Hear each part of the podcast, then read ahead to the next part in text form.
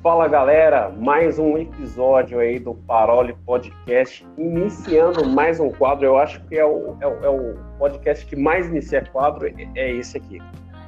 Hoje eu estou iniciando aí o Bola Quadrada, Bola Quadrada do Chaves aí, para quem assistiu é, esse grande, essa grande série aí, né? Esse grande seriado aí, que foi maravilhoso aí nas nossas infâncias, né? E hoje, para tá dando início aí, né? O chute inicial, olha que bacana, o chute inicial aí do Bola Quadrada. Estou com as ilustres presenças de Dagner, Augusto César e Cleison Lima. Todos os caras aí super experientes aí no futebol, seja o futebol amador, até o profissional, os caras manjam. Eu sou o mais leigo aqui, mas vou estar tá ouvindo aí as opiniões aí, vou dar as minhas também. Não são tão fortes né, não são tão fortes como a desses caras aí. Mas vamos lá, né? Pitaco é sempre bom. Dagner, começa aí dando boa noite, um, um boa tarde, um bom dia para a galera aí. Não sei a hora que você vai estar ouvindo aí. Então, bom dia, uma boa tarde, uma boa noite aí para todos que estão ouvindo o podcast. É um prazer imenso estar aqui com todos vocês. É, cara, eu acho que, assim, eu já vou até falar uma coisa. É uma maravilha estar tá fazendo, comentando aqui sobre futebol. Eu acho que a paixão aqui minha, do Cleison, do Augusto, acho que todos nós, é, não é à toa que a gente está aqui. Então, vai ser muito bom conversar sobre futebol com vocês hoje. Hum, com certeza. E antes, abrindo um parêntese aqui, Dagner, a gente já se conhece aí há mais de 20 anos. A gente é amigo aí de infância, né? E também estamos aqui com um cara aí, pô, de um lugar maravilhoso aí, lugar da onde nasceu aí a Bossa Nova, Augusto César. Fala aí, Augusto. Boa noite. Então, meu nome é Augusto, sou do Rio de Janeiro, vascaíno e de futebol, cara. A gente nós todos que estamos aqui, né, a gente tenta, gosta muito, né, fala muito do futebol, principalmente do futebol brasileiro, né? Assim, é um... tem experiência. O futebol internacional mais com eles, né? Eu, eu sou meio. tô meio correndo por fora do futebol internacional. Sei o que todo mundo sabe. Maravilha, maravilha, tá ótimo. E também estamos aqui com o Cleison. Fala, Cleison. E aí, galera, boa noite. Boa noite aos que estão ouvindo, bom dia, boa tarde, né? Dependendo da hora. É, é isso aí, como o Dagner falou, acho que todo mundo aqui gosta de futebol, né? E é uma honra comentar é, e ter esse tema, né? Como, como algo principal, porque é a paixão quase de todos os brasileiros, né? Então é, é muito bom. Sou corintiano igual o Dagner, né? É, então a nossa fase não é tão boa, mas a gente vai comentar. Maravilha. Então, creio que estão todos bem, né? Nesse calor aí maravilhoso que Deus está nos proporcionando. Mas vamos lá, né? A parte aí do. A parte que não vai ser tão. né? Tão boa, não tão carinhosa, sem muito afago, ao momento crítico do futebol nacional, até diria um pouco até que mundial, mas a gente vai se atentar aqui ao nosso Brasilzão. Eu como eu disse no começo, sou um leigo aí no assunto, porém eu tenho, eu tenho essa impressão de que o futebol, infelizmente, deu uma, uma caída, né? Eu sou um fanzaço aí dos anos 90 no futebol. Não só na estrutura do, do, do, do jogo, mas enfim, na parte que, que cercava o, futebol, que era os comentários, a irreverência dos jogadores, e não tinha tanto esse politicamente correto, enfim, não é a pauta do assunto, mas eu achava que era muito, eu achava não, eu acho que era muito mais bacana antigamente, todo aquele, aquele quesito de rivalidade, né? E para você, Dagner, é, você tem esse mesmo ponto de vista ou você diverge aí da minha opinião? Ah, cara, é, é incrível falar sobre esse assunto porque quando a gente fala de, dos anos 80, dos anos 90, existe uma diferença muito grande de tecnologia de lá para cá, né? uhum, né? Uhum. E assim, eu achava é, vários, várias comemorações até com umas brincadeiras com a própria torcida, né? Que os jogadores faziam. Uhum. Ainda fazem, mas não é tanto igual antes. Antes era muito Sim. mais. Eu sou assim, cara, eu sou um pouco neutro nessa parte. Eu acho que como veio essa evolução no futebol, essa coisa toda, uhum. eu acho que isso veio acompanhando mesmo com o tempo, não só no, no quesito futebol, mas em todas as outras modalidades. Uhum. Então eu entendo perfeitamente que isso é normal. Para mim é uma coisa que eu acho normal. Sim, eu, eu entendo, né? Porque parece que a, tanto a tecnologia como qualquer a, própria evolução das coisas traz essa não é morbidez, mas deixa assim as coisas mais entre aspas claras, né? Isso mexe um pouco ali no, no, no nos jogadores, né? Enfim. E, e você, Augusto, você concorda? Antes, Dagner, você quer dar mais alguma falar mais alguma coisa? Bom, só falar aí do eu, o Augusto e o Clay, a gente se conhece aí por um grupo maravilhoso, por um hum, jogo que a gente joga boa. até hoje, né? que é o Cartola, e a gente criou esse grupo Sobreviventes com o intuito de nos aproximarmos mais, né? Uhum. Para falar sobre esse assunto que a gente tanto ama e às vezes por causa do time tanto odeia. Mas o, o, intuito sempre foi esse, é criar laços de amizades e Sim. falar sobre futebol, que é uma coisa que para nós que amamos é maravilhosa. Legal, a gente vai abrir um parêntese muito maior depois sobre esse, esse, esse grupo aí e sobre esse jogo. Maravilha? Vocês topam, né? Maravilha. Sim. Maravilha. Augusto, pode aí tecer o seu, a sua a Beleza, crítica, então. o seu pensamento. Então, eu concordo em parte com você. Acho que o Brasil, uhum. o país do futebol, né? Ele veio, uhum. o Brasil sempre foi acostumado a ter craques, bons jogadores, por natureza, entendeu? Desde a época lá da, de 50, né? E vem vindo, vem vindo. E a gente hoje em dia é, foi tendo uma, uma, diminuição disso, né?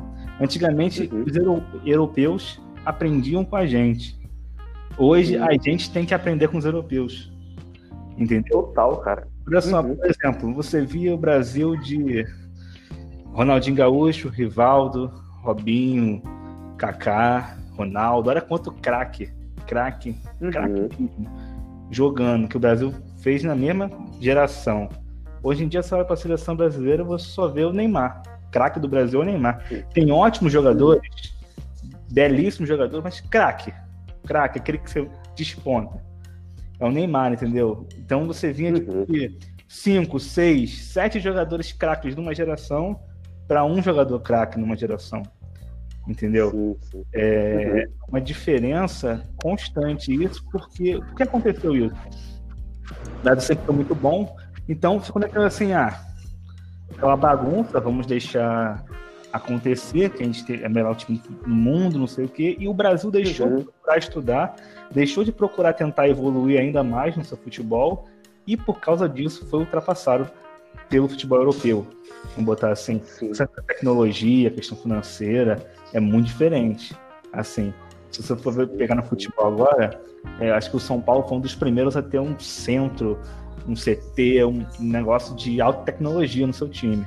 Entendeu? Uhum. Por isso você vê, pegou aquela fase do São Paulo é, tricampeão brasileiro, São Paulo campeão da Libertadores, campeão mundial, entendeu? Chatíssimo, cara. Mineiro, Cicinho. Porque foi o primeiro é. clube que, que uhum se tentou se renovar de alguma maneira, mas mesmo assim ainda é pouco.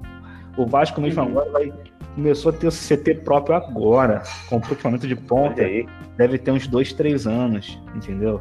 Ah, então é muito pouco tempo. Acho que os técnicos brasileiros também deixaram de estudar. Tem muito que aprender Sim. com os europeus, entendeu? E acho que é isso. O que aconteceu foi isso. O Brasil, por ser historicamente o melhor do mundo, né, na evolução, foi acabando assim achando que não precisava estudar, achando que não precisava evoluir mais, achando que sempre acontecer isso e o, o europeu foi ao contrário, né? Nós estamos atrás, nós precisamos fazer alguma coisa. E começaram a, a ir para cima, vamos botar assim. Né? Até que ele fala 7 a 1 É, né? então, meu Deus do céu. Vai estar na memória da, do. Infeliz, uma memória infeliz, né? É, é legal você ter falado isso. Fazer um ah. comentário rápido aqui de 7x1. Sim, não, com certeza. Se lembrar do jogo em si, o Brasil até os 10, 12 minutos, não lembro quando foi o primeiro gol. Até o primeiro gol da Alemanha, o Brasil jogava melhor o jogo. O que uhum. aconteceu foi que o Brasil tomou o gol e simplesmente o primeiro gol e simplesmente o Brasil apagou apagou em nove minutos. O Brasil tomou quatro gols. Tomou o primeiro. Tomou o primeiro. Aí passou uns 8, 10 minutos e tomou nove gols. Entre os 20 e 29, o Brasil tomou quatro gols, cara. O time do tela azul, literalmente, entendeu? Ela é. Cara, era bom que se pudesse reiniciar, porque, cara, aquilo ali foi triste. Eu, eu, lembro que eu fui no banheiro no primeiro gol, quando voltei, já tava gritando gol. Aí eu saí, quando voltei, já era outro gol. Virou uma bagunça. E é, é legal você falar. Eu nunca tinha parado para pensar que realmente aconteceu isso com o Brasil, uma, ser uma superpotência, onde que se pegou aí, vamos colocar assim, uma síndrome do, do, do, do nosso querido Romário. É tipo assim, eu não preciso treinar, eu sou bom, ah, eu não, não vou precisar disso. E, e, e quem está fazendo escola com tudo isso é o futebol, na minha, né, na minha, na, na minha opinião. É o futebol alemão, cara. Chegou ali com toda essa, essa porrada na nossa cara aí e fez acontecer. Nem à toa que o Tite foi estudar lá na Europa. E é um cara que, pô, ele teve essa visão. Se todos tivessem essa visão, o Augusto, que você está falando, a gente teria uma qualidade muito maior no, no, no futebol nacional. Com certeza. É. É, mas, enfim, vamos torcer para que, que essa que volte, né, é, esse brilho nacional aí. E, e, e, você, Cleison, você concorda com o que foi dito até agora? Discorda? E aí, cara? Então, cara, eu concordo plenamente com o que os dois, com o que o Dagner e o Augusto falaram. né uhum. Eu acompanhei né, muito pouco né, o futebol dos, dos anos 80 e 90, mas como meu pai gosta muito de futebol, então ele me falou bastante sobre, sobre, sobre esses anos, né? E naqueles uhum. anos as coisas eram muito diferentes. Como o Dagner falou, a tecnologia evoluiu muito, mas naquela época é, o Brasil era respeitado, né? Uhum. É, a uhum. seleção do Tostão, do, do, se não me engano foi 77, né? A seleção de 77, 72. É, era uma baita seleção, uma seleção brasileira uhum. que praticamente era imbatível, né? Então meu pai contou bastante sobre isso e eu acompanhei a, a eu tô acompanhando futebol desde os anos 2000 né? Então é, eu vi bastante coisa assim. É, o Brasil sempre foi uma referência, mas ultimamente realmente a Europa ela tá tomando conta, né? É, tem coisas que o, o, europeu ele copiou do Brasil a, nesses anos 80 e 90 e tá, pra, tá até hoje botando em prática, né? Por exemplo, uhum. formações, é, por exemplo, a Alemanha, vamos falar dela. É, o toque uhum. de bola da Alemanha, a agressividade, o Bayern de Munique fazendo 8 no Barcelona, a, seleção, a Alemanha fazendo 7 a 1 no Brasil. Sim. Então são coisas que o Brasil já fazia naquela época uhum. é, e eles estão colocando em prática até hoje e a gente parou no tempo, né? Então é Sim, algo que a gente precisa realmente se ver, né? Começar tudo do zero, porque uhum. senão a gente vai acabar sendo engolido pela Europa de novo, a gente nunca mais vai ganhar a Copa do Mundo se depender só do Neymar é, é vai ser complicado, né? Porque Sim. jogar contra 11 já é difícil. É, uhum. E a gente precisa fazer craque, né? Tem uma, uma geração é, nova aí, mas não sei, cara. É, as convocações também têm sido bastante complicadas. A gente precisa realmente sentar, conversar, se reinventar, tanto no campo quanto também nos bastidores, né? Que é algo lamentável. Sim, sim Mas a gente precisa ver, cara, porque senão a gente vai ficar no, parado no tempo enquanto os outros vão começar a caminhar cada vez mais. Verdade. Cara, finíssimo aqui os pontos de vista de vocês. Né? São finíssimos mesmo, porque é, tipo, é de, quem, de quem curte mesmo, quem gosta da parada. Eu analisando assim como, né, cara, como um cara comum, um cara que não gosta. Eu, eu tenho meu time ali, mas, sabe, não sou aquele cara assíduo ali no, no, no, nesse quesito. Mas, cara, querendo ou não, o futebol ele é uma, uma paixão forte. Né? A maioria, assim, uma esmagadora maioria né, da população brasileira gosta de futebol, acompanha futebol, assiste futebol. Cara, então não seria tipo viável, cara, os caras pararem e pensarem um pouco nessa galera que gosta tanto, que é, perde tempo ali em, em acompanhar, em, em saber do, do, do, do jogo. Enfim, é complicado, é um assunto muito delicado, mas infelizmente todos, todos os comentários aqui é, é, penderam para que realmente existe uma, uma fraqueza né, que se deixou instaurar no futebol nacional. Enfim, está aí trazendo seus frutos e não são frutos bons. Né? E também, eu não sei, mas a, a, às vezes, aí entra no que o Cleison falou, que a parte não visível, né? Que a gente tem acesso ao nosso clube, ao jogo até uma certa parte. Mas é questão de coordenação, questão da, da, da presidência. Isso afeta muito o, o, o, o time, afeta muito a, o esqueleto ali, né? o corpo, a estrutura do futebol em campo. Você acha que sim, ou Augusto? Oi. Eu acho que sim. Assim, a estrutura. A primeira. Para a gente tentar assim, evoluir, a primeira coisa é mudar, mudar a estrutura. Assim, cara. Uhum. É, eleição no Vasco vai ser mês que vem. Ok. Cara, eu tenho nove candidatos para presidente do Vasco. Você acha que nove candidatos querem fazer o Vasco melhor? Você acha que algum candidato desse não quer ganhar uma graninha? Entendeu? Uhum. Vou, vou, pegar a eleição do São Paulo que vai ter próximo, do, a do Santos também. São dois, três candidatos. Quatro no máximo, estourando, mas a maioria é três. Entendeu? Porque é uma união. O, o, uhum. o, o, Vasco é uma bagunça. Você vê o Cruzeiro mesmo, aconteceu aí. A má administração afeta o time em campo. O cara não recebeu o salário, por mais que o cara ganhe um milhão de reais por mês, que se o cara ficar dois anos sem receber, o cara vai se manter, cara, é um trabalho dele, Acho que o preço está elevado demais, dependendo do jogador. Uhum. Mas é o trabalho dele, como ele trabalha, ele tem o direito de receber. E tem, e tem o direito de ficar descontente. Existem os uhum. profissionais que tentam, é, assim, botar isso de lado, entendeu? Tem muito, mas, tipo assim, se o time não, não comprar essa ideia todo junto e não tentar e tentar ficar o máximo externo disso, assim tentando ficar externo disso, tentando ser profissional, já afeta. Agora, mas você imagina se o cara não tem cabeça, se o cara não tá nem aí para isso, pro clube. Você hum. tá preocupado em receber. Afeta, afeta e afeta muito, cara. Muito. Olha, eu, eu, eu, concordo, cara, porque assim, a gente vai sempre cobrar, né? Mas a gente não, não meio que não, não sabe o que acontece ali em off, né? É, é complicado, cara. Eu, é, é, é triste, é triste. E, e, você, Dagner, você tem esse mesmo ponto de vista? E aí? O que você pensa sobre, sobre isso? Ah, com certeza, afeta, afeta e muito, né? A estrutura, toda a espinha dorsal do time é afetada se não tem um trabalho entre é, todos os setores né, do time. Uhum.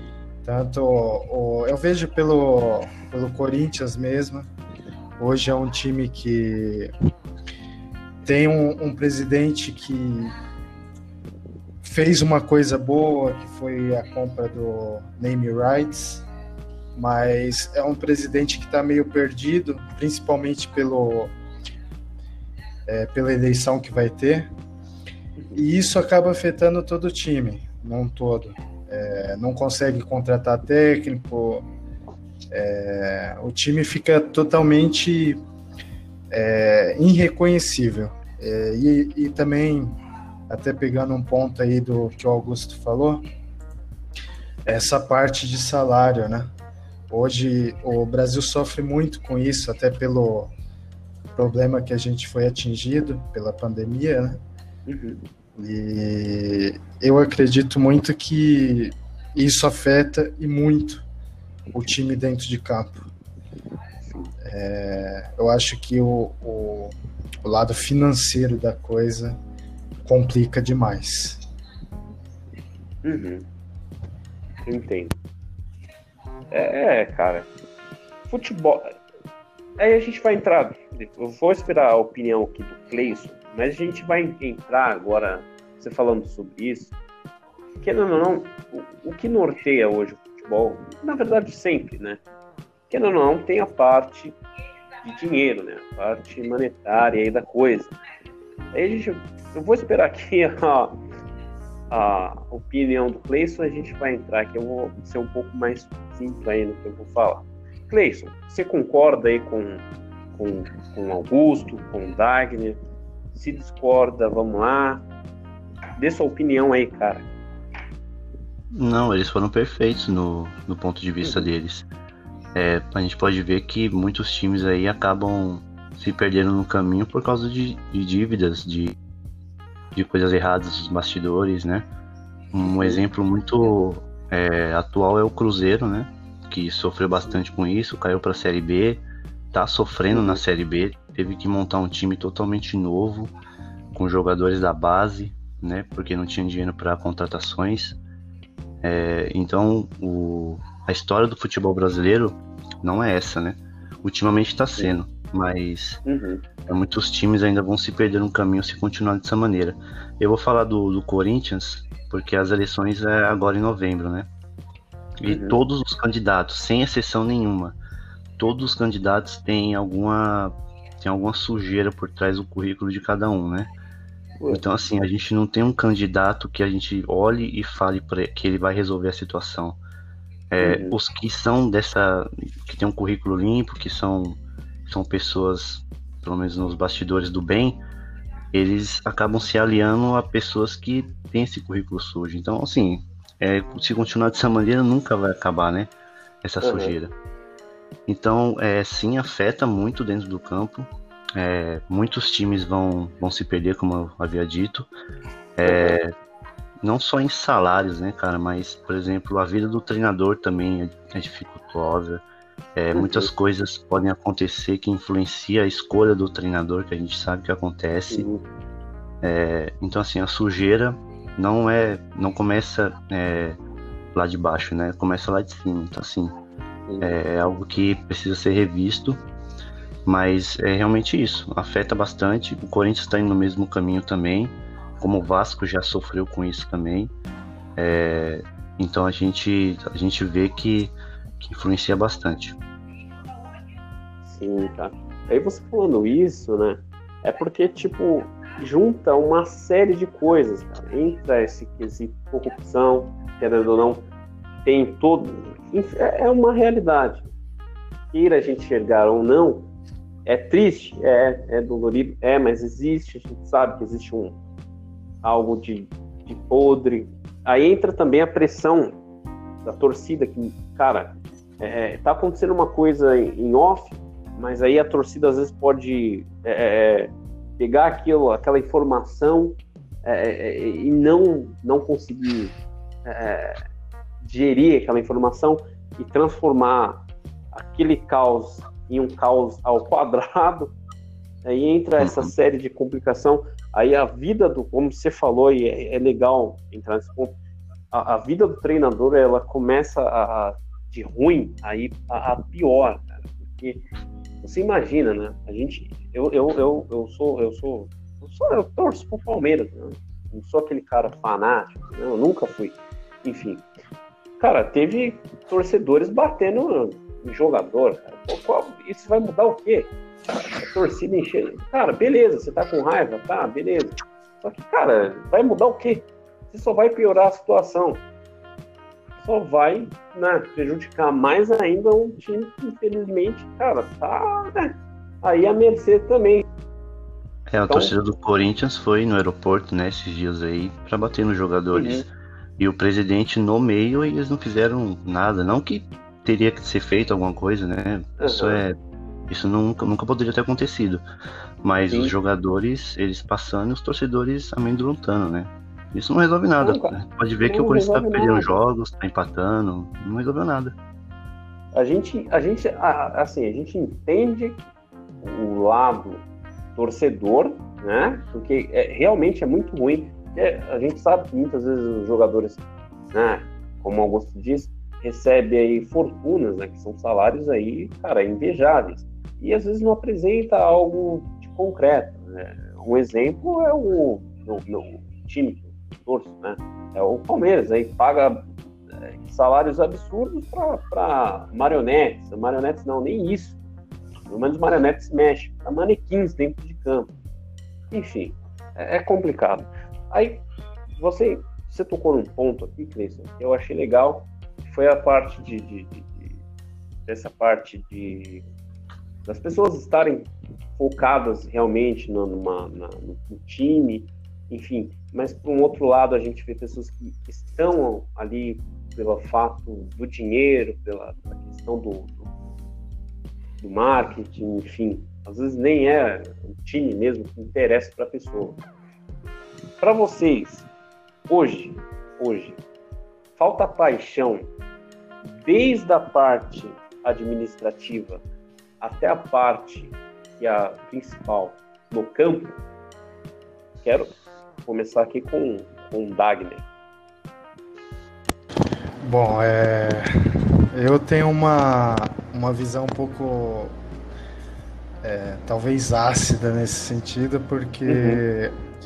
Cara, eu acho que quando você é um jogo é um, igual nesse caso que o Coiso estava falando que os jogadores é, tiveram até um ataque aí, né, no aeroporto e tal. Eu acho que quando você fala que isso é uma paixão, esse lado torcedor é uma paixão, eu acho totalmente errado. Porque, uhum. cara, tem pessoas que acham que é o certo fazer isso. Eu jamais concordaria com uma coisa dessa. Primeiramente, são profissionais, é, eles ganham para fazer aquilo, né? Uhum. E, e pela pergunta que você fez aí sobre administração e paixão, vê, já vi já vi dirigentes que são realmente apaixonados pelo time que que está fazendo a administração e outros que nem tanto, né? Uhum outros que só pensam nessa parte financeira mesmo. É, principalmente eu falo isso aqui no Brasil. Lá na, uhum. na Europa, por exemplo, é, às vezes o, uma pessoa de fora da Ásia, por exemplo, compra o time. Ou seja, é uma paixão, é, é financeiro, mas é uma paixão também é, por essa coisa chamada futebol, entendeu? Uhum. Mais do que o próprio time, às vezes. E uhum. aqui não, aqui a gente tem essa dificuldade, vamos dizer assim. Eu acho que existem torcedores apaixonados, mas para mim, paixão é até o momento que você pode reclamar do seu time, mas a partir do momento que você parte para violência, para mim, ali acaba a sua paixão e dependendo do que você fizer, pode, para mim, na minha visão, poderia uhum. ser até preso por isso. É, porque, cara, é complicado, né? Você perde a razão ali. Você tinha, você tinha é, razão, passou, né? Do, do, disso aí, cara. Passou da, da só da reclamação, foi para esse aspecto físico aí, já não é legal, não é bacana, envolve terceiros, e, enfim é complicado, cara. E, e você, Cleiton, você tem esse, esse, esse, mesmo pensamento, esse mesmo ponto de vista sobre isso? Então, é, referente à sua pergunta, administração e paixão, eu acho uhum. que não tem muita coisa a ver, porque a gente já viu dirigentes uhum. que torcem para o time que eles trabalham é, uhum. e não deu resultado nenhum, né? Por exemplo, o Raí foi ídolo do São Paulo e tá lá até hoje sendo escorraçado. O Dinamite foi uhum. presidente do Vasco. É, a, o nosso lateral direito, campeão de Libertadores, Mundial do Corinthians, foi dirigente também.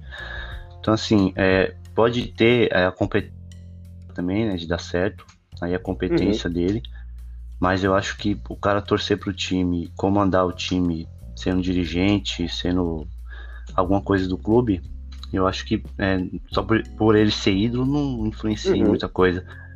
É, mas eu acho que quando o cara tem competência, quando ele, por exemplo, para de jogar, é ídolo do clube, para de jogar e vai estudar para ser alguma coisa no clube, aí sim uhum. que ele pode ter, ter essa ter essa, essa competência.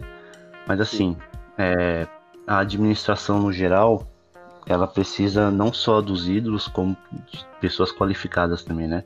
Uhum. Então eu acho que, como o Dagner falou, eu discordo um pouco da opinião dele, quando ele fala que o cara compra o clube, ele deu um exemplo da Ásia, compra o clube e tem paixão.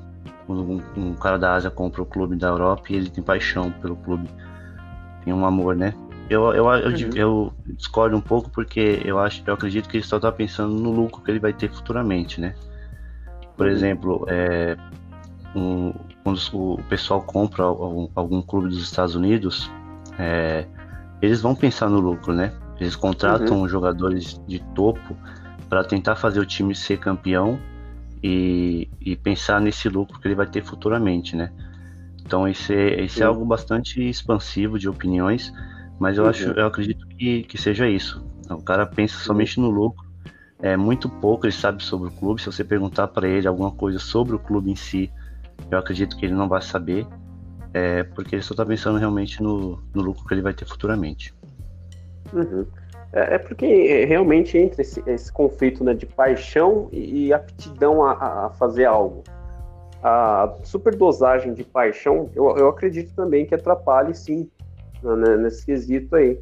Porque muitas vezes a gente, pensando apaixonado, esquece da realidade. Né? É legal, um ponto de vista legal, concordo também, apesar de. Mas eu concordo, sim. É, mas isso é bom, isso é bom a gente ter essa diversidades aqui de ideias. E, e você, Augusto? Você, você acha que sim, acha que não? E eu aí? Concordo um pouco com os dois, assim. Eu sou mais da linha, uhum. da, linha do Clay, mas vou falar um pouco do que eles falaram. Uhum. Ele falou a questão do Raí não tá se dando bem no São Paulo, assim. Eu acho que muito pouco tempo. Hoje em dia é papum, quer botar o cara que é resultado. Não deixa, não deixa o cara ter uma, duas temporadas para se adaptar. Você vê o futebol europeu, técnico, dirigente, os caras não trocam o cara no meio do caminho. Os caras não trocam só ao fim da temporada, né? Então acho que ele tem chance sim. Acho que esse é um daqueles primeiros passos manter manter o Fernando Diniz, que o Raí tá, tá batendo no peito e tá mantendo. Manter o Raí é o primeiro passo para aquela coisa que a gente estava falando lá no começo sobre é, a evolução do futebol brasileiro, né, em si. É, agora, quanto à paixão, acho que assim, é muito complicado, né? Vou falar um pouco do que, uhum. do que ele citou sobre comprar um clube. O dono do Arsenal, agora que ele está fazendo algum investimento no clube assim mais pesado, o dono do Arsenal simplesmente comprou, comprou o clube Arsenal é um time muito imponente na, na Inglaterra e simplesmente o que ele faz é tirar dinheiro do clube. Enquanto aquele, aquele cara que não se, não se preocupa em tentar fazer o, o bem que ele tem ali, né, que é um uhum. patrimônio, é, valorizar, entendeu? Só enquanto estiver dando uhum. lucro, uhum. ele tá tirando o lucro dele, entendeu? É um meio Sim. cara meio que caga e anda pro futebol ali, né? Não tem uhum. paixão ali, não existe paixão nenhuma. Questão da uhum. paixão assim, coisas que atrapalham também. A gente fala assim, quando não tá dando, quando tá dando certo, tudo bem. Quando não tá dando certo, atrapalha. Tem um dirigente do São Paulo que foi visto na arquibancada do Palmeiras, com blusa do Palmeiras. O cara é palmeirense. Entendeu? A ponto de ir pro estádio de futebol. E o cara é uhum. dirigente do São Paulo. Aí tu pensa, pô, nada a ver se o cara for profissional, tá? Tem a rivalidade. É, é, então, cara, não, é, não, tem cabimento assim, tipo assim, o cara pode ser palmeirense e tal, mas não tem cabimento ele ir pro estádio e tirar foto. Não tem cabimento. É. Assim, entendeu? É uma coisa Sim, que uhum. agride muito. Aí não tá dando certo, a torcida vai criticar, não tá dando certo por causa disso. Você acha que um é. cara desse tá preocupado com o clube São Paulo, clube em si, toda a estrutura que tem. Não tô falando do futebol, não, tá? Porque uhum. todos os times de futebol, a maioria são clubes, né? Uhum. Tá preocupado com o clube, com o dinheiro que entra, e tá preocupado com a parte do futebol. Tu acha que numa pauta de reunião, esse cara palmeirense ele vai estar tá preocupado com o futebol de São Paulo? Ou com outras coisas, entendeu? Ele sendo palmeirense a ponto de ir pro estádio com o cabelo do Palmeiras. Você tá então. tá entendendo? Uhum. É, agora, paixão, um pouco da paixão é, do jogador. É, Zico, apaixonado pelo Flamengo, a gente tem certeza disso, né? Zico não aceitou ser técnico do Flamengo, nem dirigente do Flamengo. Por que, que o Zico não aceitou uhum. ser técnico nem dirigente do Flamengo? Em entrevista ele disse que não quero manchar minha história no clube. Tem uma história muito bonita, não quero manchar, porque se o cara virar técnico ali, e o cara é, tem, tem muita experiência como jogador, mas técnico tá, é revolucionou ao Japão, mas não treinou nenhum clube no Brasil. Acho que ele nem quer treinar nenhum clube no Brasil. Treinaria só o Flamengo. Mas não quer porque o, o cara sabe que no Brasil não tem como. O cara vai entregar uma temporada ruim, cara, o nego vai esquecer o que ele fez na década de 80 Sim. pelo Flamengo. Tá entendendo?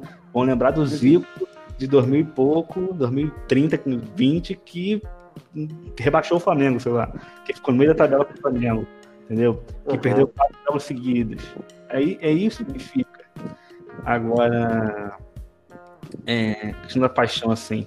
Quando os jogadores têm paixão pelo clube, que é mais difícil, assim, hoje em uhum. dia paixão é mais difícil, né? É mais, assim, de, de jogador. Tem, claro que tem. Tu pega um cara da base do time, porra, o cara às vezes cresceu no time desde 5 anos de idade jogando pelo time, tá com 20 anos tá jogando no time. Então, uhum. se tu uhum. falar que o cara fala que ele não tem um carinho pelo clube, ele vai estar tá mentindo, entendeu? Ele tem um carinho pelo clube. Uhum. Entendeu? Agora, uhum. é mais questão do profissionalismo do que da paixão, né? Você vê o Bale no Real Madrid, né? Que uhum. acho que todo mundo viu, né? Fica brincando no banco, ficava, não tava nem aí, a gente não sabe o que, que houve Bale e Zidane, né? É, e, uhum. e, por que, que, ele não quis sair? Tu acha que se ele fosse profissional, ele pegava, não, quero jogar bola, vou sair. Não, ele não quer sair porque ganhou uma baba no, ganhava uma, saiu agora, né? Ganhava uma baba no Real Madrid e falou: não, só vou sair, só vou sair antes do contrato acabar se vocês me pagarem tudo. Porque não queria deixar de ganhar o que ganhava. Ele estava preocupado em jogar futebol? Ele estava preocupado com paixão? Ele estava preocupado com o dinheiro que ele recebia. Aí chegou agora o. O Tottenham, né? Pegou ele por empréstimo, se eu não me engano. E vai pagar os salários todos. Então, entendeu? Vai continuar recebendo o que recebia. Mudou de clube, vai jogar, ok. Mas faltou muito profissionalismo, paixão não tem aí, né? É, tá faltando demais. Acho que uhum. paixão na administração, como o Clay disse, não necessariamente tem de dar errado. Assim, tem de dar errado, né? Mas não necessariamente vai, vai dar errado, entendeu? Porque às vezes o cara apaixonado pelo clube, ele pode sim ter decisões erradas se ele não for um bom administrador. Porque paixão não ganha jogo, sim. ganha uma boa administração, né? Claro, jogadores, tal, jogador unido e tal. É, dois times, vou dar dois exemplos aqui. Cruzeiro, péssima administração.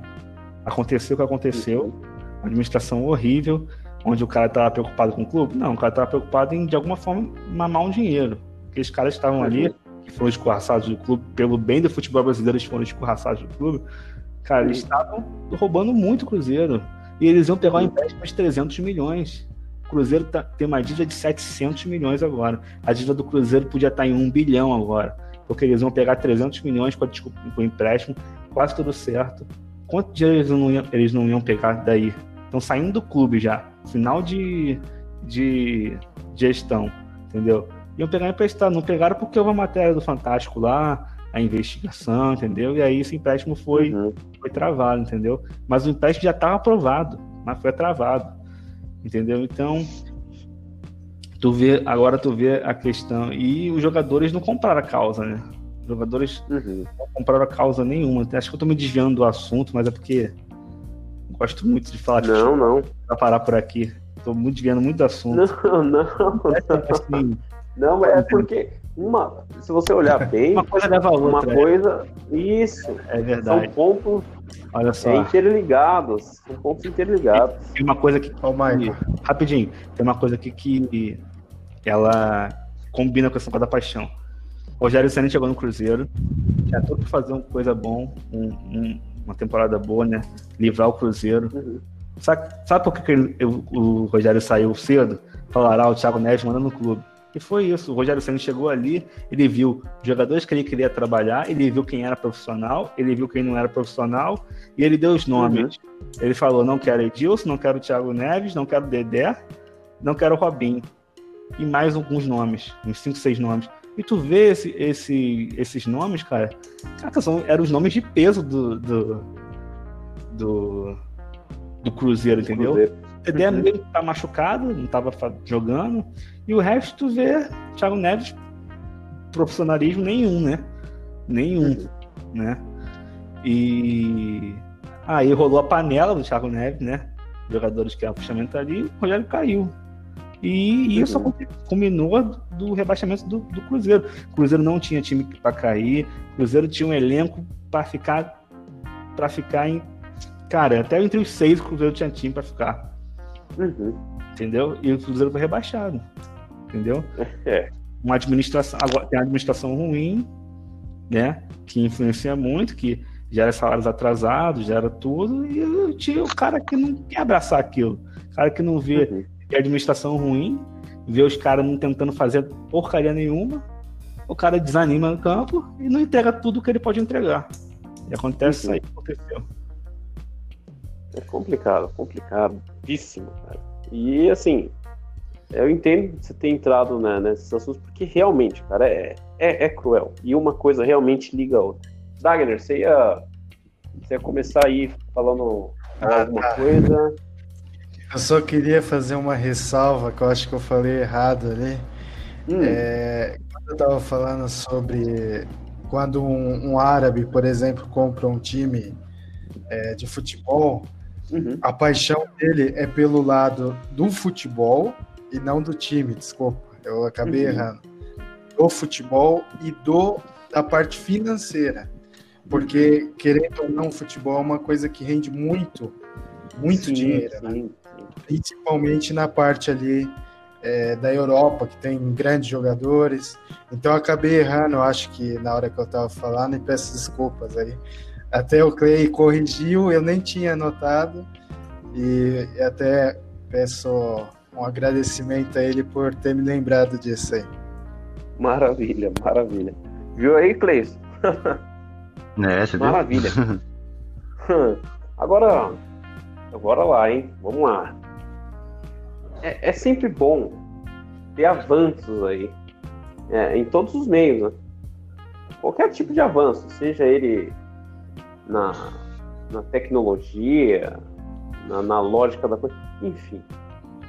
Mas um, um, avanço aí que veio, que, que cara deu o que falar, e até hoje dá muito o que falar. Eu, no meu, eu não gosto, do meu ponto de vista. Acho sim que o futebol ele tem a sua malícia, e se tem malícia é para ser usado. O que, que vocês acham do nosso querido amigo Vara. Começando aí com o nosso querido e ilustre Dagner. O que, que você acha, Dagner, desse Vara aí? Cara, a gente, é, a gente tinha comentado isso né, de manhã e sincero, eu acho que tudo aquilo que proporciona justiça é bom para mim é bom. Uhum. O VAR, ele tem algumas coisas que eu não gosto dele. Tem coisas uhum. que principalmente aqui no Brasil, eu vejo lá na Europa, não vejo nenhum tipo de problema com o VAR. Vejo que ele uhum. funciona de uma maneira boa, perfeita, de forma agradável. No uhum. Brasil não é assim. O Brasil está tendo dificuldade.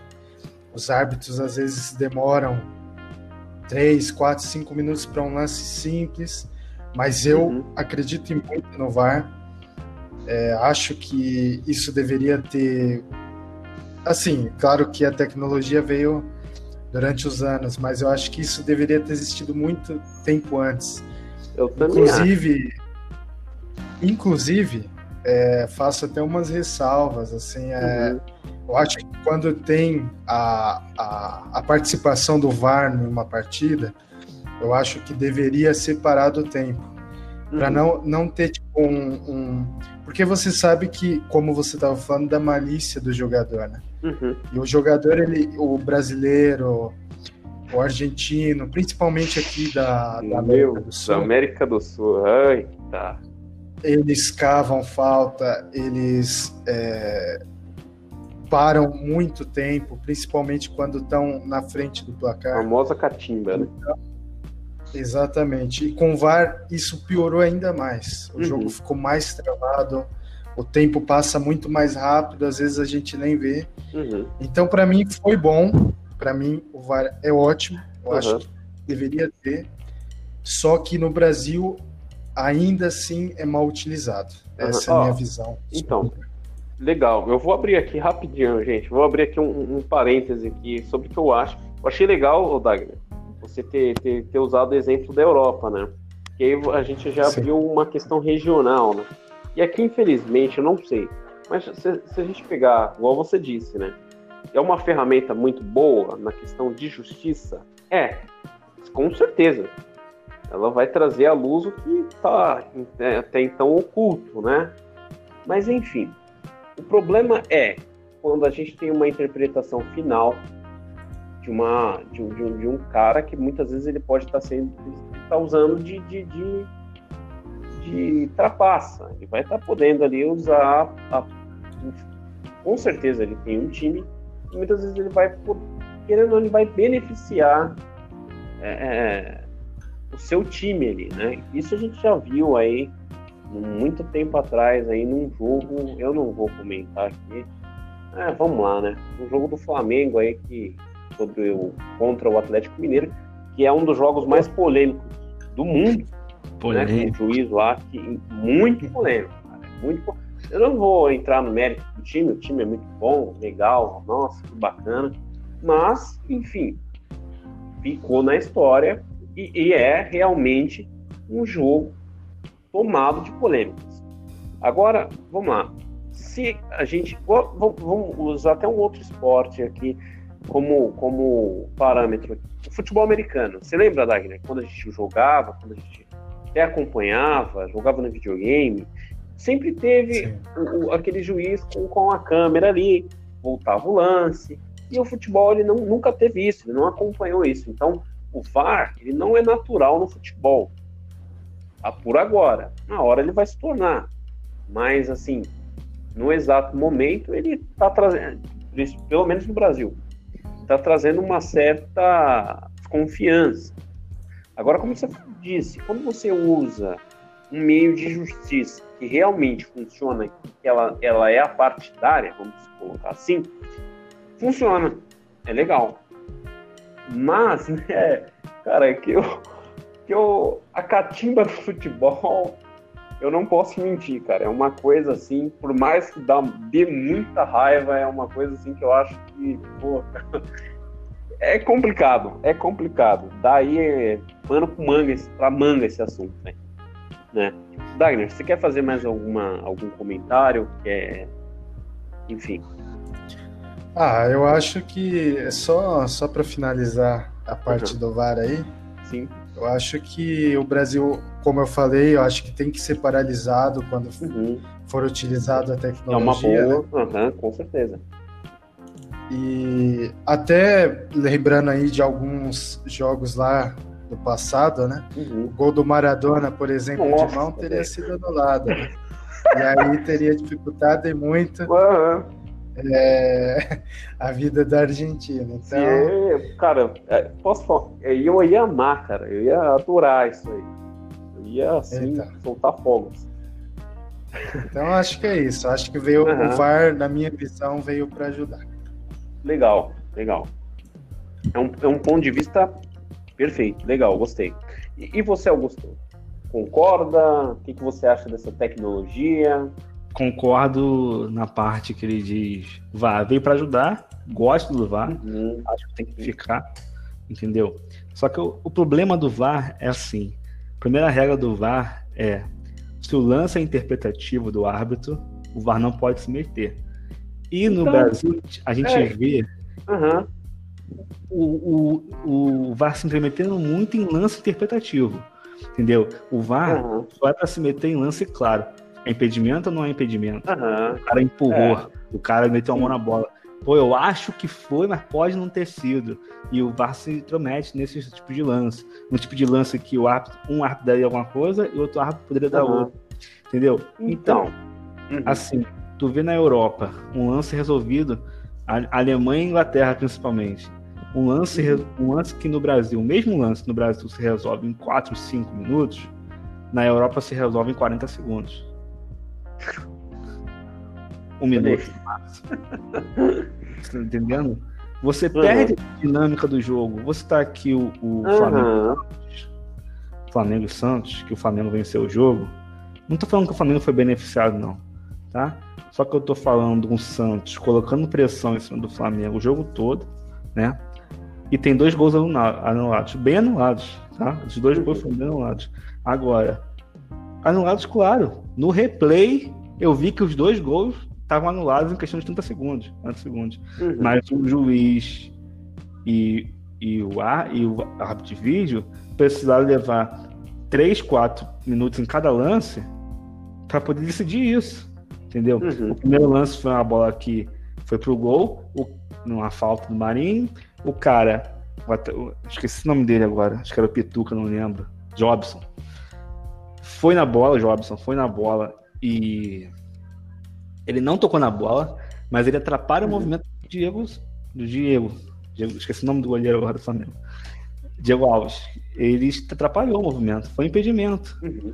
Aí a questão estava eh, tava, que o, o, goleiro fica esperando se o jogador vai cabecear ou não, vai tomar um fazer a movimentação dele. Entendeu? Uhum. Você vê um lance desse, é claro, mas aí o, o, o VAR tem que chamar o árbitro para quê? Olha só, nós estamos vendo aqui que ele interferiu. Aí o árbitro Sim. tem que ficar lá pensando: hum, será que ele interferiu mesmo? Aí fica 3, 4 minutos, aí vê o vídeo em, em normal e vê o vídeo em câmera lenta. Analisar o vídeo em câmera lenta, se você vê uma, uma, o cara analisando os vídeos e só tiver muito câmera lenta, você pode ter certeza que ele vai marcar pênalti, vai marcar o que não tiver que marcar, ele vai marcar. Porque em câmera lenta é mole, mas o cara tem que ver ali no, no que houve no, no, real, entendeu? No, na velocidade real do jogo. Aí, então vamos botar assim, primeiro ponto, que eu vi um comentário assisto alguns canais de, YouTube na internet, né? Uhum. Do YouTube, né? Falando de futebol. Assim, primeira coisa. Então, pro VAR funcionar assim direito aqui, pelo menos no Brasil, tem que acabar lance interpretativo. Cara, o El não é. Ah, mas tem N lances que podem ser interpretativos uhum. de formas diferentes. Vamos pegar e vamos padronizar. De algum certo. Então, Cara, que, nem, uhum. que nem fizeram com a mão. Cara, mão, eu, assim, tem muito mais pênalti hoje em dia. Concordo mão na bola dentro da área hoje em dia, se o cara não tá com a mão coladinha no corpo, é pênalti. Acabou, não, não tem uhum. essa. Se ele teve a intenção de tocar na bola, se ele não teve a intenção. O cara tá na área e o braço dele tá aberto. O maluco deu uma bolada batendo no braço dele. Cara, ele não teve intenção de tocar na bola, mas você concorda que ele tá com o braço esticado, que deveria estar junto ao corpo, e a bola uhum. atrapalhou de gol? Concordo, adorei essa regra nova. Agora, é que nem o cara. O cara dá um carrinho às vezes, né? Tá se expondo. Uhum. Apoiou o braço na mão, a bola bateu no braço dele, pênalti também. Sabe por quê? Porque o cara. Quando, no momento que ele deu o carrinho, ele se expôs, sabia que a bola poderia bater na mão dele. Então, pênalti. Antigamente uhum. não era pênalti e hoje é. Então, assim, eu acho que o que atrapalha no VAR é a questão de lances interpretativos serem. ser o, o VAR atuar, entendeu? O lance interpretativo, uhum. vai dele, deixa a jogada passar, entendeu? Porque aí, porque aí eu, eu falo dessa questão, porque você já viu questão de lance de VAR, mesmo tipo de lance assim, mais ou menos parecido. Num, num, num jogo ser uma coisa e no outro jogo ser outra coisa. Por quê? Porque uhum. os, os, dois juízes interpretaram os lances de forma diferente. Mas Sim. por que não tem essa padronização? Por que, que não porque, assim, se não tem a padronização, por que chama o VAR? Se é o juiz que vai decidir, por que não deixa o juiz decidir no campo ali o que ele viu? Entendeu? Aquela coisa uhum. assim que eu vinha, vinha os comentários, principalmente da, principalmente da Globo, falando no começo, que era o seguinte: é, lance interpretativo. Pergunta pro árbitro: o que, que tu viu? Aí o árbitro fala: eu vi um puxão de camisa, mas eu acho que não foi um puxão de camisa suficiente para tirar o cara do lance. Ok, não uhum. vou chamar um lance interpretativo. Entendeu? Não é tipo assim, o, cara, o juiz viu esse. Perguntar pro cara se ele viu esse lance, não, olha lá no VAR direitinho, porque acho que esse puxão de camisa aí, entendeu? Porque um árbitro interpretou que foi pênalti do VAR e o árbitro do campo interpretou que aquele puxão não foi necessário. E se o juiz pegar e ficar vendo aquele lance na câmera lenta no coisa, ele vai achar que tá certo, que é pênalti, porque o cara do VAR viu primeiro, entendeu? Então, o árbitro uhum. de campo, ele é muito influenciado pelo VAR. Às vezes, sim, ele tá certo, mas ele vai lá do VAR. E isso atrapalha um pouco, uhum. entendeu? Tinha que ser mais. E... Tinha que se inspirar um pouco mais no futebol europeu. Mais uma vez. é, Entendeu? porque ele, o árbitro ele tem que ter a voz, assim, final, mas dentro dos parâmetros que você disse. Acho que essa questão do. Quando você coloca assim, os dois no eu acho, você dá vazão para muita. para muita interpretação, né? Agora, se você tem ali uma, uma listagem do que, que vai ser de fato falta, não, aí, pô, melhora muito o desempenho aí do, do uhum. dessa ferramenta. Legal, legal. E, e, e você, o Clayson, concorda, cara? Qual, qual, e, e qual é o seu ponto de vista aí sobre essa ferramenta? É o VAR, né, cara? O VAR que veio aí para hum. atormentar muito a vida de muitos clubes, né? fazer a profissão é. de comentarista de arbitragem render mais. é, então, cara, o VAR é algo complicado de se falar, né? Porque uhum. eu concordo que tem que ter o VAR realmente. Eu acho que o jogo fica mais justo, né? É, ainda bem que meu time nunca ganhou um jogo ou um título roubado. Então a gente não precisa disso. Oh. É... Nunca aconteceu. Ô, cara, velho. Ainda bem, né? Ainda bem, né? Ai, pô, é. da hora, da Melhor hora. comentário da noite. Mas o VAR, como eu falei, é algo justo. Realmente, é, muitos, muitos títulos são decididos por causa do VAR. Muitos uhum. jogos são decididos por causa do VAR. E eu concordo que ele tem que ter utilidade. Mas eu concordo com ter um, um limite de tempo, né? O tempo tem que parar, no caso, para poder fazer a análise. Porque às vezes um lance é muito difícil, o cara tem tempo para analisar, né? Então a gente tem que parar esse tempo para também não prejudicar o adversário. É, eu também implementaria a regra de é, ter desafios, né? No caso, um time ter, sei lá, três desafios por jogo. Acho que ficaria bastante interessante, porque aí o time é, se percebeu que foi impedimento, ele vai utilizar ou não. Eu acho que ficaria uhum. bem legal. Se não me engano, tem isso no tênis, né? Tem no uhum. vôlei, se não me engano, tem vôlei. também. Clay. Né? No vôlei tem. interromper um pouquinho? Mas aí vai Pode contra falar. O que a gente estava pensando aqui, rapidinho, tá? Que eu já falei muito. A gente vai contra um pouquinho do que eu estava comentando sobre, cara, o futebol é para ser aquele negócio dinâmico, entendeu? Tu vê quando um jogo tem muita falta, que é truncado, que é chato. Futebol é para ser dinâmico. O VAR tem que pegar, tem que funcionar, tem que resolver aquela questão. A ideia é 30 segundos para um lance ok e um minuto e meio no máximo para um lance difícil. No máximo, estourando. A qualidade é chegar na, na Europa, que não passa de um minuto um lance difícil. Entendeu? Porque aí você não, não, não, não, não para o jogo, não perde o ritmo. O Santos foi prejudicado no jogo contra o Flamengo porque acabaram com o ritmo dos caras. Esfriaram os caras, entendeu? E aí o Flamengo se aproveitou disso e venceu o jogo. Não que não tivesse elenco para vencer o jogo. Entendeu? Acho Sim. que parar o jogo para perder tempo. Aí aí. É, ah, quero ver aquele lance ali. Mas baseado no que eu falei do 30 segundos, um minuto, por às vezes não é nem. Só pro cara pedir para parar o lance, o jogo ele parar mais tempo que o VAR é complicado, entendeu? Acho é, a ideia boa. Né, acho a ideia boa, mas acho que, pelo que eu. A dinâmica do futebol, acho que isso aí não, não encaixa. É só isso. É, eu acho que na Europa iria funcionar melhor do que aqui no Brasil, né? Mas é o que precisa ser estudado mesmo. Eu acho que o VAR é recente, então tem que ter um tempo aí para adaptação. É...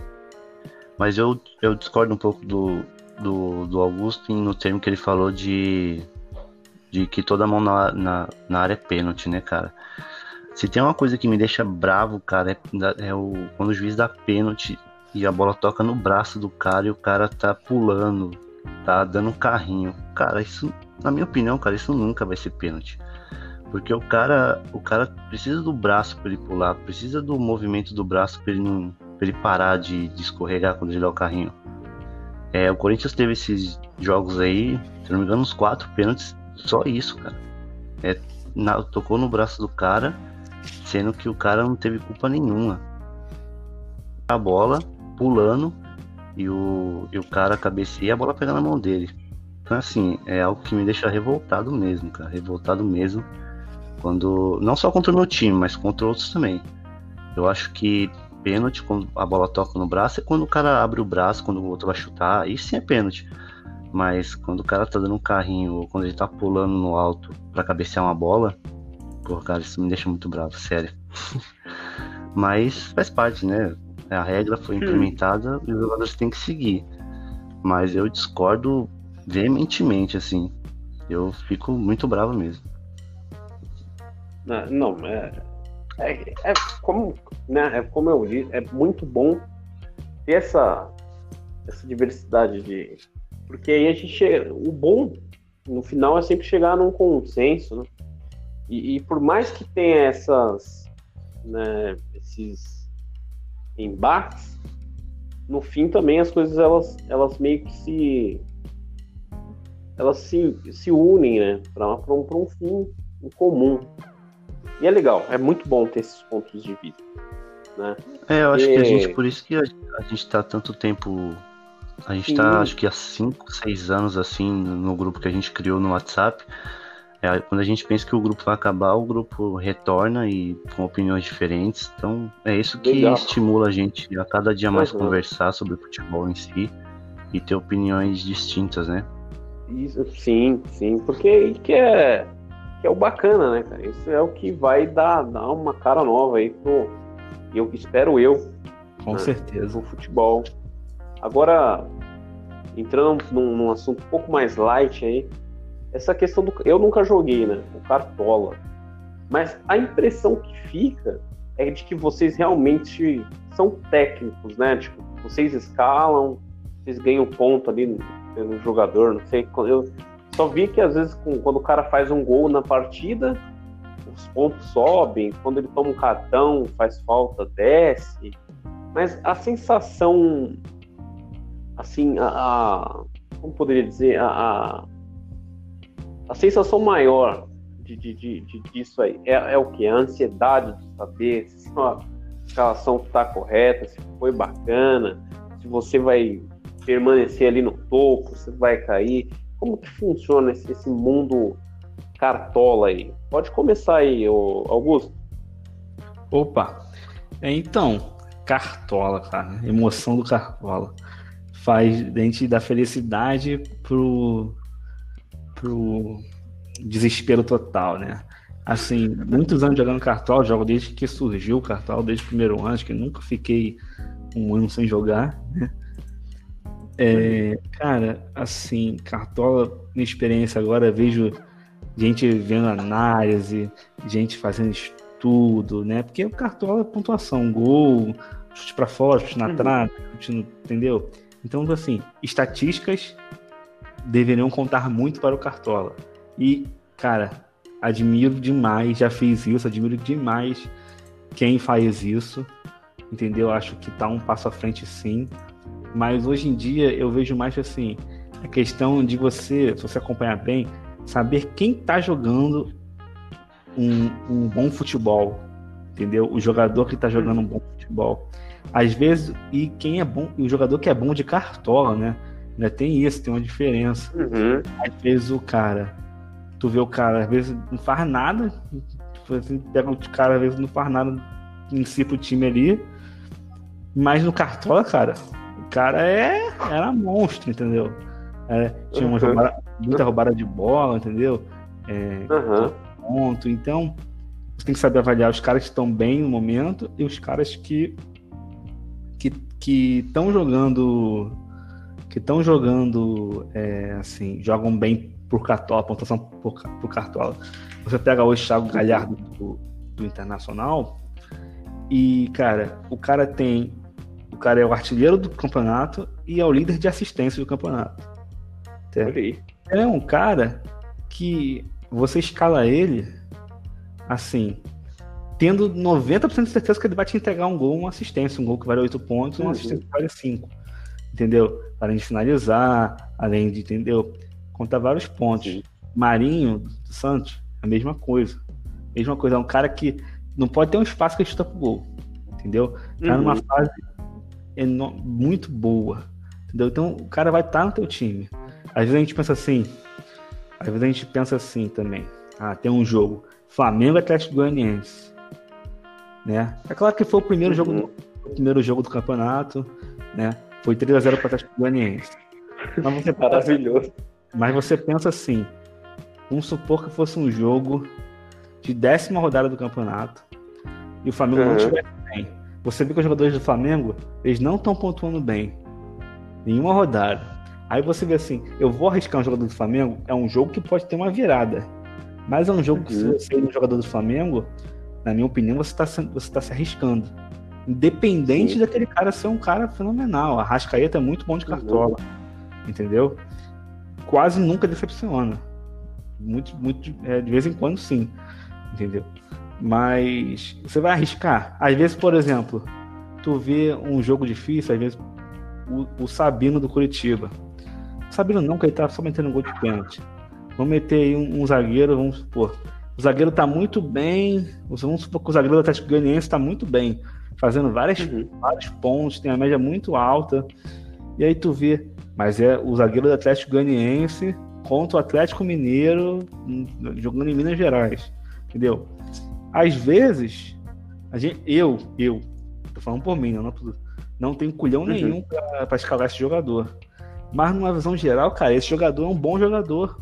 Porque, não, não pelo jogo em si, mas porque ele tá tendo uma, ele tá tendo uma, uma sequência boa de jogos, entendeu? Uhum. Pode ser que seja o jogo que ele desande, entendeu? Mas o Cartola, assim, é muito a média, tá? Tem a média, mas. E também tem muito aquele. Tem um cara que às vezes não tá jogando nada, que é a tua aposta, que às vezes o cara vai brilhar naquele jogo, entendeu? E às vezes aquele cara que tá brilhando em todos os jogos não, não vai brilhar, entendeu? Por exemplo, Sim. Keno fez três gols, dois jogos seguidos. O primeiro foi contra o Atlético Goianiense. O Keno tá jogando nada, nada. O Keno não, no campeonato todo não tava jogando nada, nada. Aí você pega Atlético Mineiro, o, o Sava, é Savarino o nome dele? Acho que é isso. Tava jogando mais que o Keno. Aí você pega Keno, Savarino, Sacha. A maioria é Savarino e Sacha, que estavam jogando melhor. Entendeu? Uhum. Acho que fez três gols. Foi o Keno. Aí assim, eu não não não tive e mas o cara desa- o cara despontou. Aí foi que eu vi um, um vídeo do cara falando, olha só, o Keno, o Keno quando costuma despontar, ele costuma despontar, ele costuma quando ele começa a jogar bem, ele costuma manter o- pelo menos algumas partidas jogando bem. O cara falou. Sim.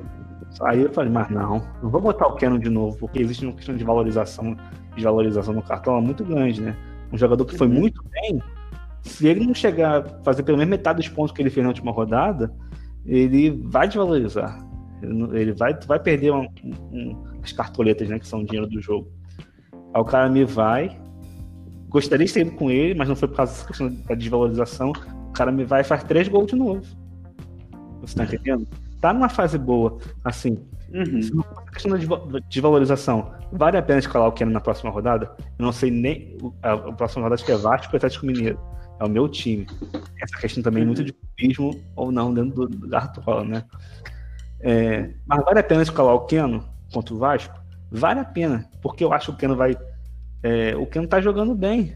Se tiver uma chance de Uhum. gol ali, um gol do Atlético Mineiro, provavelmente o Keno vai estar na jogada, entendeu? E isso acho que influencia bastante. Eu vou passar a bola vez para outra aí agora. Maravilha. Cara, muito. É... Hora esse negócio aí. E parece ser, assim, como você. É, ouvindo você falar, parece que é zebra a cada, cada lance, né? Cada instante é, é zebra. Sim, pode, pode ser que aconteça uma zebra. Né? Uhum. Legal, legal. Rapidinho. Muito interessante aí. Vou dar outra, outra, outra, outra exemplo. Edson, uhum. meio campo, é um volante do Atlético Goianiense. O cara tem média de, se não me engano, entre 4 e 5 pontos por rodada. Cara, média de 4 a 5 pontos pro meio campo é uma média excelente. É uma média excelente. O cara é volante Atlético Goianiense. Entendeu? Fernando Sobral, do Ceará. É um cara que vai te dar média de 5. Ele tem média de 5, 4 e 5. Então é um cara que, tipo assim, tu vê que ele não é um cara que é o melhor jogador do mundo, mas é um cara que uhum. o cartola ali. Sabe aquele cara que você tem o um cara que você quer arriscar que o cara pode fazer zero pontos ou 10, 15 pontos, e você tem o cara que vai te garantir 5, 6 pontos. Tu sabe que é basicamente certo o cara te garantir 5, 6 pontos. Então acho que tem que ter uma uhum. mescla desse nos times assim, do cara que você tem quase certeza que vai te garantir alguma coisa, e do cara que, assim, aquela aposta tem que ter pelo menos as três. Não tô falando aquela aposta ousada de você colocar o atacante do Goiás que não faz gol há cinco jogos para jogar contra o, um, um, o Internacional no Beira Rio. Não é uma aposta uhum. maluca dessa, tem que ter três no time. Você pode ter uma aposta dessa, pode, mas não três. Uma aposta, tipo assim, é o que eu falei o caso do Flamengo contra o Goianiense. É um cara que não tá jogando bem, não tá despontando, mas que ele pode despontar naquele jogo. Entendeu? Isso é uma aposta uhum. mais válida, assim, entendeu? É, tipo, é uma aposta alternada ali entre é, a aposta conservadora e uma mais liberal, né? Exatamente. Ah, esse, aqui, esse, cara, esse cara vai me dar ponto. Um... cara aqui, pô, a, a, liberal depende muito. A liberal, para mim, para mim, funcionando para mim, depende muito da confiança uhum. que tu tá naquele cara. Entendeu? Uhum. Essa, essa é a aposta, é a aposta liberal. Entendeu? Uhum. Agora, é a intuição, vezes. Intuição, exatamente. Essa é intuição. É, não, porque às vezes a intuição, Zezinho, é, às vezes ela pode, padaria, pode errar, pode, é. pode errar, mas tu tá confiante, é isso que eu falo. É, é o que eu falo pros caras quando a gente conversa. tá confiante no cara, o cara é o pé de pano, mas tu tá confiante nele, vai nele, não tira, porque se o cara for bem, você uhum. vai até chorar de arrependimento. Porque assim, é, a, como você falou, o Zé da padaria tá louco pra, pra meter gol. Aí o Zé da padaria chega lá e, pô, decepciona, né? Às vezes, tipo assim, é uma aposta louca, maluca. O cara já não. Pô, o cara já não tá nunca, né? Nunca dá muito ponto. Aí você. É, eu, acho, eu acho legal. Assim, parece um, sei lá, um jogo de aposta. Muito, muito bacana, muito bacana. É, pode ser usado para apostas também. Legal, legal. E, e, e, agora o Cleison, assim. Eu vi aí que, que, vocês, os três, né? Os três estão inteirados aí no, no Cartola aí, tem até um, um, um grupo. Você segue a mesma linha do, do, do, do Augusto, Cleison? Sim, eu sigo, como a gente tem o grupo, né? Aí a gente troca bastante uhum. ideia. E a gente meio que vai vai seguindo dicas de um do outro, né? Como a gente tem um campeonato, uhum. a gente acaba não Sim. postando a escalação que a gente vai fazer, né? Porque como a gente, uhum. se, o, se, o, nosso adversário estiver no grupo, aí ele vai acabar vendo, né? Aí pode, pode mudar. É, mas eu sigo a mesma linha, cara. É, porque no Cartola uhum. tem pontuação para gol, finalização para fora. Gol é 8, finalização para fora é uma pontuação, finaliza, finalização na trave é outra. Então depende muito do jogador que está jogando, como o Augusto falou, a confiança que você está nele. Mas eu acho que o Cartola é um misto de competência sua em escalar o cara, dependendo do desempenho dele, e também uhum. sorte, né? Você depende da sorte para poder o cara ir bem. Por exemplo, você pode escalar o craque do time, é, ele está é, rendendo no campeonato, está estourando, e no aquecimento do time ele sentia a coxa, ele sentia o joelho, Aí ele tá uhum. provável, desde o começo da semana, o técnico escala eles no, no, no treino, no, no, time titular, e chega no jogo, o cara sente o joelho, sente a coxa e acaba saindo, né? Aí você fica a ver navios no seu time, com um a menos. É. É, Aí complica, né? Ah, tá. E assim, você tem que. Ah, você escala antes do jogo e não pode mudar. Não, o mercado Eita. fecha, acho que é uma hora antes do jogo. Aí ah, aí depois fecha e já você não era. pode mudar mais. Já Uma era. hora antes do primeiro jogo do, Legal. do- Uma hora antes do primeiro jogo da rodada, entendeu? Isso. Uhum. Então, Aí às vezes, ele- louco. tem um jogo que vai começar 4 horas da tarde no sábado, e você tem um jogador que vai jogar domingo 8 horas da noite, ou segunda-feira, né? 8 horas da noite. E aí, Uhum. e aí esse, até lá, até domingo, até segunda, pode acontecer alguma coisa, né? Sim. Complicado. E o seu time já tá fechado ali. Exatamente. Isso. E é Ah, muita tá. reclamação dos Legal. cartoleiros de ter um banco de reserva, né? Pra caso Uhum. acontecer isso, aí o jogador seja substituído, né?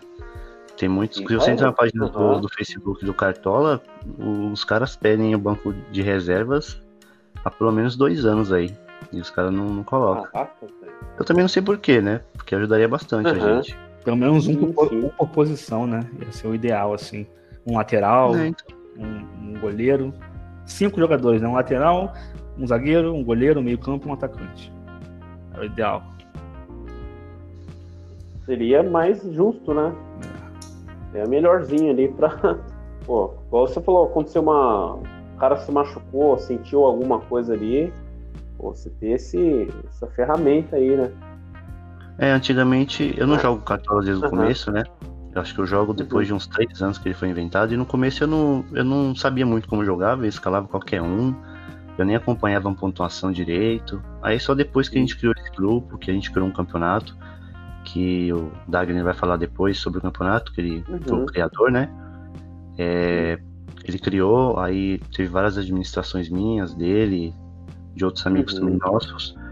E foi aí que eu realmente comecei a me interessar pelo, pelo jogo em si. Aí eu comecei a escalar direitinho, ver se o cara chuta muito no gol, se ele tá com uma boa média, quem é o adversário que ele vai enfrentar, a defesa do time adversário que ele vai enfrentar, será que toma muito gol? Então tem tudo isso, né? É, aí sim eu comecei a me interessar e comecei a, a, a escalar realmente é, de verdade, vamos dizer assim, né? Uhum. E, e é que a gente começou a, a jogar realmente depois que a gente criou esse campeonato. Legal, legal. O bom é que envolve uma análise bem franca, né, cara? Assim, igual você falou, o cara chuta, o cara chuta bastante, o cara é um bom finalizador, pô, a, a- a- defesa adversária aí é, pô, é fácil de, de- de penetrar, enfim, é legal. É, além é disso tem legal, também, tem vários Uhum. outros aí, Tá scouts. vendo? E traz o abono, no caso, né? Pô, que legal, cara. Muito da hora mesmo. E, e, assim, você tem, você tem mais algum ponto para levantar sobre o Cartola? É, o Cartola também é, tem as ligas, né? Que a gente participa. Uhum. Então, por Sim. exemplo, tem a Liga Nacional que é fixa para todo mundo, né? Que participa Uhum. todos os cartoleiros do Brasil. Então, você pode estar na, na posição 1 milhão 160 mil em alguma coisa. E na próxima rodada você pode estar na posição 860. Aí na próxima você pode cair para 1 milhão e 500. Então, varia bastante, né? né? Tem Uhum. muito cartoleiro que joga. E, e também tem as ligas meu. que a gente participa, que o pessoal cria. Tem as ligas pagas também, que dá prêmio, né, pro, pro vencedor. E são prêmios altíssimos, cara. Eu tava vendo um, no Facebook que o vencedor ganhava 15 mil reais. E a inscrição era, acho que, 120, 100 reais. E, tipo, tinha Caramba, velho. pra caramba no, no, no campeonato. É difícil, né, você ganhar uma liga dessa, Uhum. mas se você quer também, porra. Já vi. Já vi É. também. Já vi também liga de 5 reais. Você tem quantos palpites você quiser. É tipo assim, como se fosse uma apostazinha, né? Uma apostazinha. Quantos palpites você quiser dar, quantos times você quiser montar, né? 5 reais daquele time ali. E a premiação, uma moto, um carro, premiação de 10, 15 mil reais, para inscrição de 5 reais. Tá entendendo? É, é absurdo. Uhum. Eu, particularmente, não tenho É. coragem de entrar numa liga dessa, não por não confiar no meu potencial, né? Porque é muito difícil, cara. O cara tem que fazer mais de 100 pontos praticamente toda rodada. Aí, é, é, aí é, é complicado. e, agora, né? Vamos aí ouvir o cara aí que criou um, um campeonato aí de. Melhor campeonato de cartola do Brasil, eu diria. Hein? Olha, olha aí, ó. Melhor campeonato de cartola. Estamos aí com esse cara aí. Fala aí, Dagner. Sua visão cara... sobre o cartola e já abre esse parêntese aí sobre esse, campeonato. Bom, só, só falando, é, colocando cartola numa frase você vai do céu ao inferno em poucos minutos. É, cara, quando a gente criou, eu, não só eu, né? Eu, o Augusto e o, o, o Vitor, né, que não está aqui hoje, é, a gente teve o intuito, o intuito sempre foi conectar pessoas. Uhum. O Dagner, só, só abrir uma aqui. O Vitor, não sei se ele vai ouvir, mas já falando, na próxima queremos que você participe. Pode continuar. Com certeza. Com certeza. É, então, é, claro que não, não existe criação tão formosa quando você tem mais participantes. E os sobreviventes, ele é totalmente dependente dos, dos jogadores, né? Todas uhum. as pessoas ali, não só os criadores, mas todos que compõem é, cada time ali, e principalmente esses cartoleiros aí que, cara, pegam o time com, sabe, como se fosse realmente um treinador mesmo. O. Clayson uhum. É exímio nisso, sempre está escalando toda a rodada. Aí ele até fala na, nas próprias palavras dele que ele criou esse vínculo, né? Depois, uhum. principalmente do campeonato e tal. E o Augusto também sempre passando informações lá do, dos times do Rio. É, cara, então eu acho que o maior intuito dos sobreviventes, eu acho, eu coloco ele até na frente do Cartola.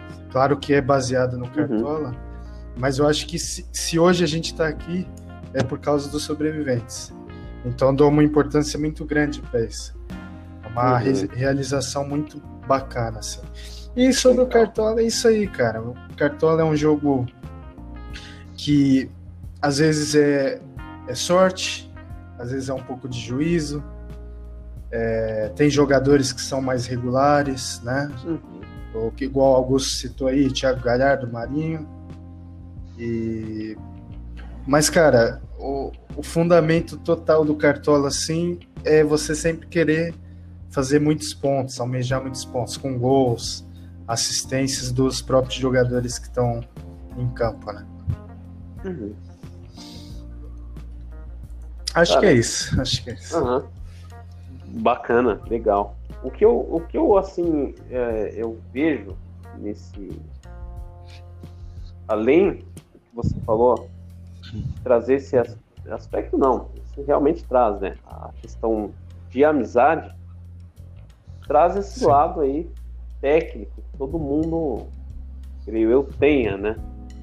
Uns Sim. melhores, outros piores. No meu caso, acho que eu seria um cara extremamente péssimo para esse fim. Mas enfim, é um jogo muito bacana, cara. Ele, ele, vai mexer, com certeza, como o Freire disse aqui, vai mexer muito pro seu lado de, de realmente de um cara é, que analisa friamente o, o jogador para montar o seu elenco e vai ter momentos de, de euforia mesmo. Você vai ali, hoje eu, é como se fosse um jogo no bicho. Eu sonhei, eu vou, eu vou jogar, Dani, eu vou colocar esse maluco aqui, não importa. Isso é Cara, é legal, deixa... isso é bacana, isso é bacana. Pode Deixa falar. eu até fazer uma ressalva que foi na última rodada. é, eu tinha um jogador que, é. Que é o caso o Augusto citou o nome dele, o Keno, né? Uhum. E nessas loucuras aí de. Até eu acho que você até próprio você, Michael, ouviu falar do jogo uhum. do Palmeiras, talvez ia acontecer, talvez não. Uhum. E nisso a gente teve que trocar jogadores do Palmeiras ali e tal. Uhum. E eu acabei numas trocas dessas colocando esse Keno só que pela valorização dele tal, eu tirei. Uhum. Cara, isso contou muito pro, pro campeonato que eu tava participando, até se eu uhum. tivesse colocado ele de, de capitão que dobra os pontos do jogador, uhum. eu até ganharia um prêmio lá numa liga paga nossa, mas acabou que eu errei, é, fiquei chorando lá durante dois dias, sábado e domingo, chororô, mas depois você vê que às vezes faz parte, né? Não dá pra... Uhum. Não, é, é, loteria, às vezes, né? Às vezes é loteria. Sim. Claro, Sim. vai contar muito da sua, né? Do, sua, do seu desempenho é. como. Mas é como você falou. Colocou o maluco lá achando que o cara ia. Quer dizer, não colocou, né? Achando que o cara ia. Eu tirei, tirei, né? Ia manter aí a sua.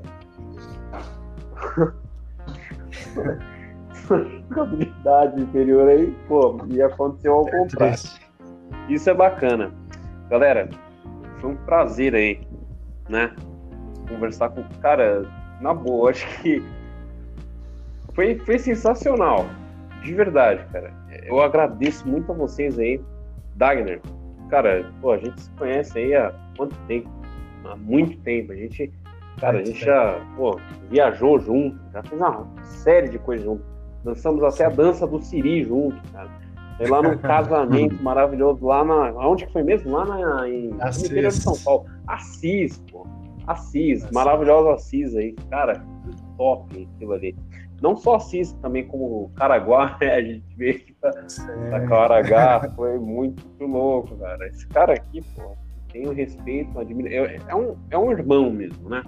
É muito. Querendo é ou não, é, a gente, querendo ou não, eu conheci mais dois aí, irmãos aí, pra, pra vida, né? Espero muito ter vocês aí sempre aí no, nesse quadro, claro, espero continuar com ele, porque eu gostei. A primeira impressão assim, já foi muito legal. Quero agradecer aí o, o, Augusto por ter, cara, aceitado o convite, ter vindo aí, né? Tá, tá tendo esse tempo com, com a gente aqui. Cleison também, tenho muito a agradecer vocês aí. Foi, cara, foi muito bacana. Todos aí se respeitando, sem, sem, né? Enfim, foi muito bom, muito proveitoso, muito bacana. Vocês são caras aí incríveis, inteligentíssimos aí. Dá para notar, né? Enfim, foi muito bom. Agora, só quero abrir aqui um, um espaço para vocês aí falarem alguma coisa, né? Comentar alguma coisa. E é isso aí. Vamos começar aí também, né? Com, com o nosso amigo aí, querido Cleison. Pô, eu que agradeço é, a você, Maico, por ter me convidado, né? É, uhum. Foi muito bom ter participado desse papo. É, como a gente gosta muito de futebol, a gente nem vê o tempo passar, né? A gente fala, fala, fala e passou rapidinho. É, é bom agradecer. É, espero que eu seja convidado mais vezes, já me convidando.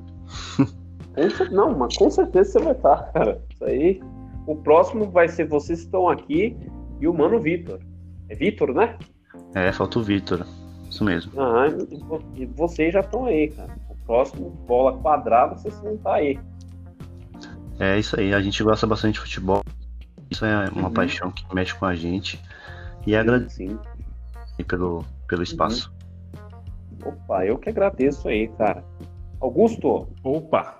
Assim, muito obrigado pelo convite. Sensacional. Uhum. Futebol é uma paixão, né? Falar de futebol é muito pra gente aqui, né? eu acho, para eles também, é, é, muito fácil. Né? A gente perde horas falando de futebol. Às vezes a gente quer falar de futebol e às vezes não tem com quem falar, o cara tá ocupado. Né? Nem todo mundo tem os horários que bate com o nosso, então uhum. falar de futebol é extremamente prazeroso, assim.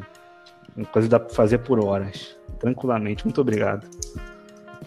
Olha aí, cara. Da hora, show, show. Dá, cara. Fala aí, cara. Bom, primeiramente agradecendo o, belo convite que você me fez. É, foi muito bom, foi um prazer enorme falar de um assunto que eu gosto muito e espero um dia poder trabalhar com isso. É, quero Amém. também agradecer aí aos meninos aí por, por ter aceitado o convite.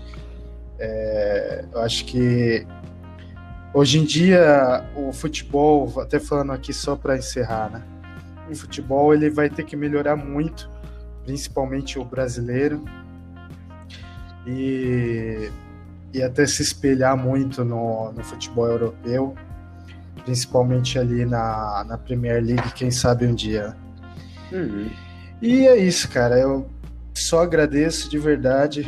Foi maravilhoso esse espaço aí que você deu. É, desculpa aí qualquer palavra aí errada, não, qualquer não. coisa, qualquer coisa errada aí. Mas eu agradeço de verdade. E espero poder voltar mais vezes aí para falar um pouco mais sobre isso, essa paixão. Com certeza. Isso aí, cara, eu curti demais esse, esse, tempo que a gente teve aqui. Tá? Eu aprendi bastante. Eu, né, como eu disse, eu sou um cara, enfim, não é um assunto que eu domino. Acho que até hoje eu ainda não encontrei um assunto que eu, que eu domine, assim. Mas eu gosto de perguntar, eu sou curioso, assim, eu gosto de saber qual é a opinião, qual é a ideia que a galera tem. E, cara, foi muito produtivo, foi muito bacana. No próximo, com certeza, é, é, é esse, é essa, vocês já estão, e, e, se Deus quiser, o, o Vitor. E, e, e, cara, quem tiver ideias, pode mandar, cara, super, vou apoiar total. Gente, muito obrigado. Deus abençoe vocês aí. Foi um Amém. tempo maravilhoso. E é isso aí. Galera, espero que vocês curtem mais esse, esse quadro, mais esse episódio aí do Parole Podcast. Vamos ficando por aqui. Quem sabe aí, próxima semana, não sei, vamos ver. Tem um novo episódio aí. Vamos, vamos, vamos ver como vai estar esse, esse, esse mundo futebolístico. Então é isso aí. Fiquem com Deus. Muito obrigado e até mais.